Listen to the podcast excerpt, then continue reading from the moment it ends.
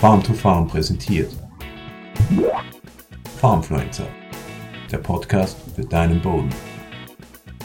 Die Frage stellt sich ja jedes Jahr, dieses Jahr unter den Bedingungen so hoher Düngerpreise äh, drängt sie sich besonders auf, kann die Zwischenfrucht Dünger sparen? Das beantworten wir dir in diesem Video. Hallo und herzlich willkommen bei diesem Video von Farm to Farm.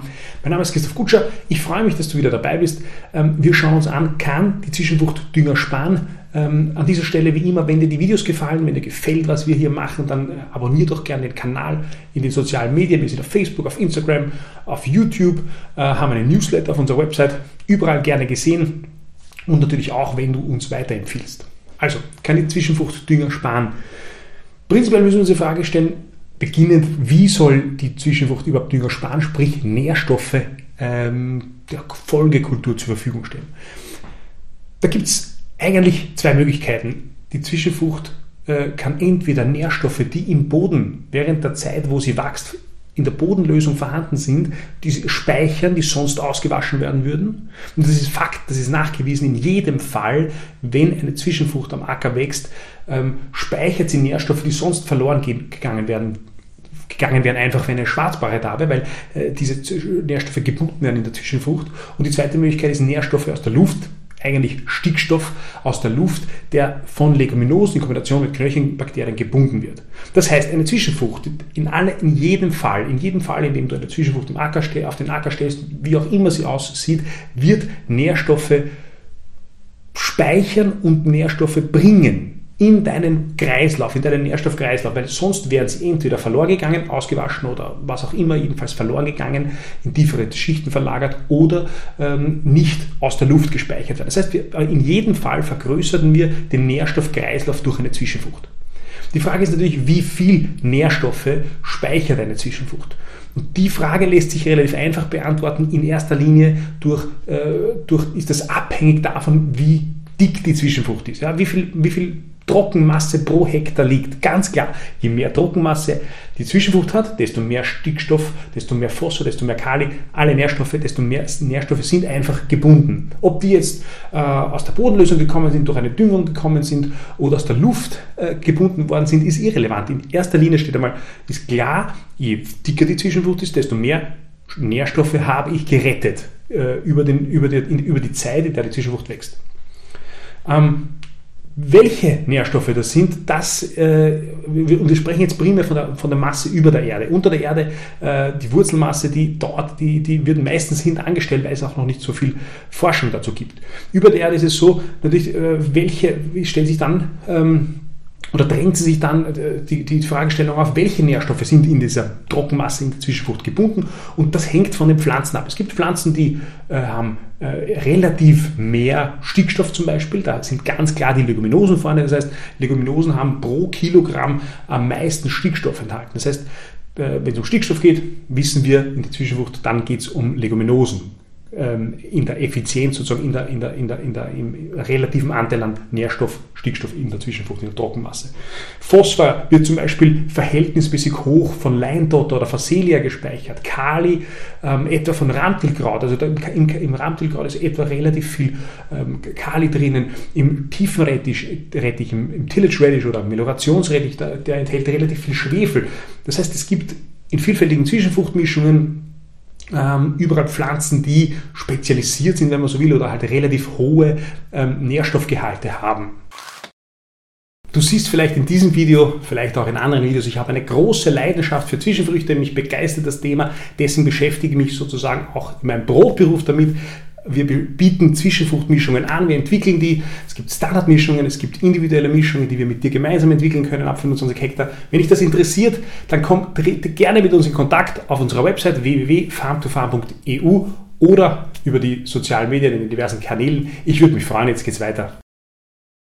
Also wir wissen grundsätzlich, wie kann die Zwischenfrucht Nährstoffe äh, in den Kreislauf bringen oder Dünger sparen. Wir wissen zweitens, wovon das abhängig ist, nämlich erstens einmal von der Masse der Zwischenfrucht und zweitens von den Arten und eine vielfältige Mischung äh, ist, speichert damit auch vielfältige Nährstoffe.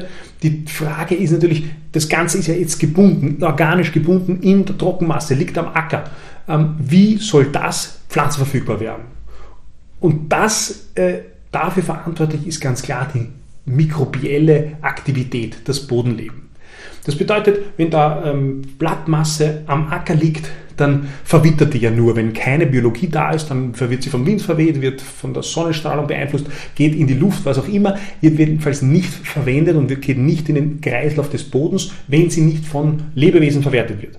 Und diese, diese Stroh oder diese Blatt, Blattreste, Blattmasse, diese Trockenmasse, die muss ähm, von Regenwürmern in den Boden gezogen werden, damit sie von Bakterien zerlegt wird. Die Regenwürmer selbst fressen das Material ja nicht. Die können ja nur sozusagen schon verwertete organische Masse aufnehmen, deswegen ziehen sie es rein. Im Boden wird, kommen dann die Bakterien, zerlegen das äh, über der Erde und unter der Erde spielen Pilze auch noch eine bedeutende Rolle im Zersetzen der organischen Masse. Und dann kommen die nächsten äh, Bodenlebewesen, Einzeller, Nematoden, was es alles gibt, die alle ähm, das, äh, das Material so weit zerlegen, dass es dann pflanzenverfügbar wird letztlich. Das heißt, die Biologie ist entscheidend und was ist, damit ist entscheidend, äh, erstens, wie viel Potenzial habe ich an, an Bodenleben, an mikrobielle Aktivität im Boden ähm, und, und das ist davon abhängig, wie, welchen Fokus lege ich darauf, dass, dass, dass, der Boden, ähm, dass das Bodenleben gefördert wird. Das heißt, wie hoch ist der Humusanteil, das heißt, ähm, wie viel Wirtschaftsdünger äh, verwende ich, welche Bodenhilfsstoffe setze ich ein, wie ist allgemein die Wirtschaftsweise, versuche ich, äh, das Bodenlebewesen Lebewesen zu fördern. All diese Faktoren haben eine Auswirkung darauf, ob, ob das Potenzial an mikrobieller Aktivität hoch ist. Und wenn das Potenzial hoch ist, dann kann natürlich diese Blattmasse, diese organische Masse der Zwischenfrucht schneller verwertet werden. Und das ähm, ist aber dann auch noch abhängig von drei ganz wichtigen Faktoren. Feuchtigkeit, Temperatur und Sauerstoff. Diese drei Faktoren sind ganz entscheidend, das sollte man immer im Kopf haben, für die mikrobielle Aktivität. Wenn es zu trocken ist, arbeiten die Bakterien äh, und Pilze und Regenwürmer nicht oder nur vermindert. Wenn es zu nass ist, wenn es Staunässe ist, arbeiten sie auch nicht. Das heißt, im besten Fall hat man einen feuchten Boden, der nicht zu trocken und nicht zu nass ist. Wenn es zu kalt ist, arbeiten die, Mikrobielle, äh, die, die Mikroorganismen nicht. Wenn es zu heiß ist, aber auch nicht. Das heißt, ab 10 Grad bis 25 Grad im Frühjahr, in der konkreten Fragestellung der Zwischenfrucht, geht es eher darum, wann wird der Boden ausreichend warm, dass, die Zwisch dass das, das Material der Zwischenfrucht umgesetzt wird. Und drittens Sauerstoff. Alle Mikroorganismen, Organismen die für uns oder fast alle, die für uns relevant sind und, und, und dafür verantwortlich sind, dass organische Masse umgesetzt wird und dann letztlich pflanzenverfügbare Nährstoffe überbleiben, sind äh, brauchen Sauerstoff. Das heißt, der Boden muss durchlüftet sein, äh, es darf keine Verdichtungen geben, der Boden muss einfach eine gute Struktur haben. Und diese Faktoren sind nun verantwortlich dafür, dass die, ähm, diese, diese Zwischenfruchtmasse, die an der Oberfläche liegt, verwertet wird. Wie schnell das passiert, das ist also davon abhängig, erstens, ähm, wie, wir, wie, wie, wie schnell die, die, die Lebewesen, Bodenlebewesen arbeiten und zweitens auch von der Qualität der Zwischenfrucht. Und zwar gibt es Zwischenfruchtmaterial, also abgeschorene Zwischenfrüchte, äh, Pflanzenteile, die langsam und schwierig zu verwerten sind. Das ist zum Beispiel sind strohiges Material, das ist, das ist äh, holziges Material. Das heißt, haben, oft hat das Material ein weites Zehenverhältnis, hat, enthält viel Lignin. Das ist alles Material, das, nicht, das langsam und unter großen Anstrengungen von den Bodenlebewesen verwertet werden kann. wohingegen ähm, Material, Blätter oder, oder Pflanzenreste aus Leguminosen mit einem engen Zehenverhältnis leicht und gut verwertet werden können und die wesentlich schneller umgesetzt sind als Stroh. Das heißt, entscheidend ist äh, erstens, welche, äh, wie viel Masse an Zwischenfrucht habe ich und zweitens, wie ist das verteilt? Gibt es viel Leguminosen anteilig gibt's, oder, oder gibt es viel Anteil an strohigem Material, das lange verwertet werden muss?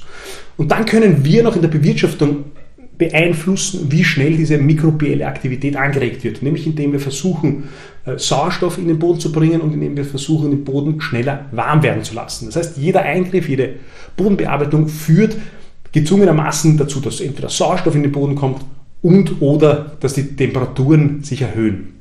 Damit ist auch klar, warum ein Direktsaatbestand, also ein Bestand, wo meist direkt in, in, in die Zwischenfrucht gesät wird, meistens langsam in der Entwicklung ist äh, als äh, ein Mulchsaatbestand, wo, wo eine Bodenbearbeitung passiert ist.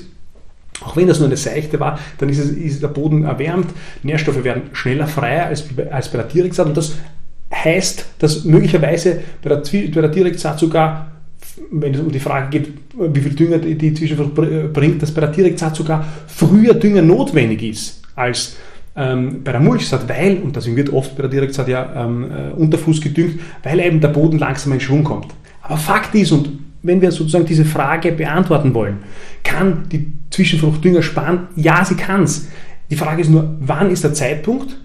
Äh, in Summe wird aber auf jeden Fall die Zwischenfrucht Nährstoffe in den Kreislauf bringen und ähm, je, je, länger das dauert, bis das Material der Zwischenfrucht verwertet wird, desto später kommen, die, kommen diese Nährstoffe in den Kreislauf hinein. Das ist aber gerade ja oft erwünscht beim Mais, wo erst ab dem Achtblattstadium zum Beispiel der größte Bedarf an Stickstoff ist. Ähm, also die Frage können wir beantworten. Ja, wir können Dünger mit der Zwischenfrucht sparen, aber wir sollten wissen, versuchen zu wissen oder einschätzen können, wann diese Nährstoffe ähm, sozusagen frei werden oder pflanzverfügbar werden. Ich hoffe, dass du aus diesem Video was mitnehmen können. Ich hoffe auch, dass wir uns wiedersehen beim nächsten Mal. Bis bald. Farmfluencer, der Podcast für deinen Boden.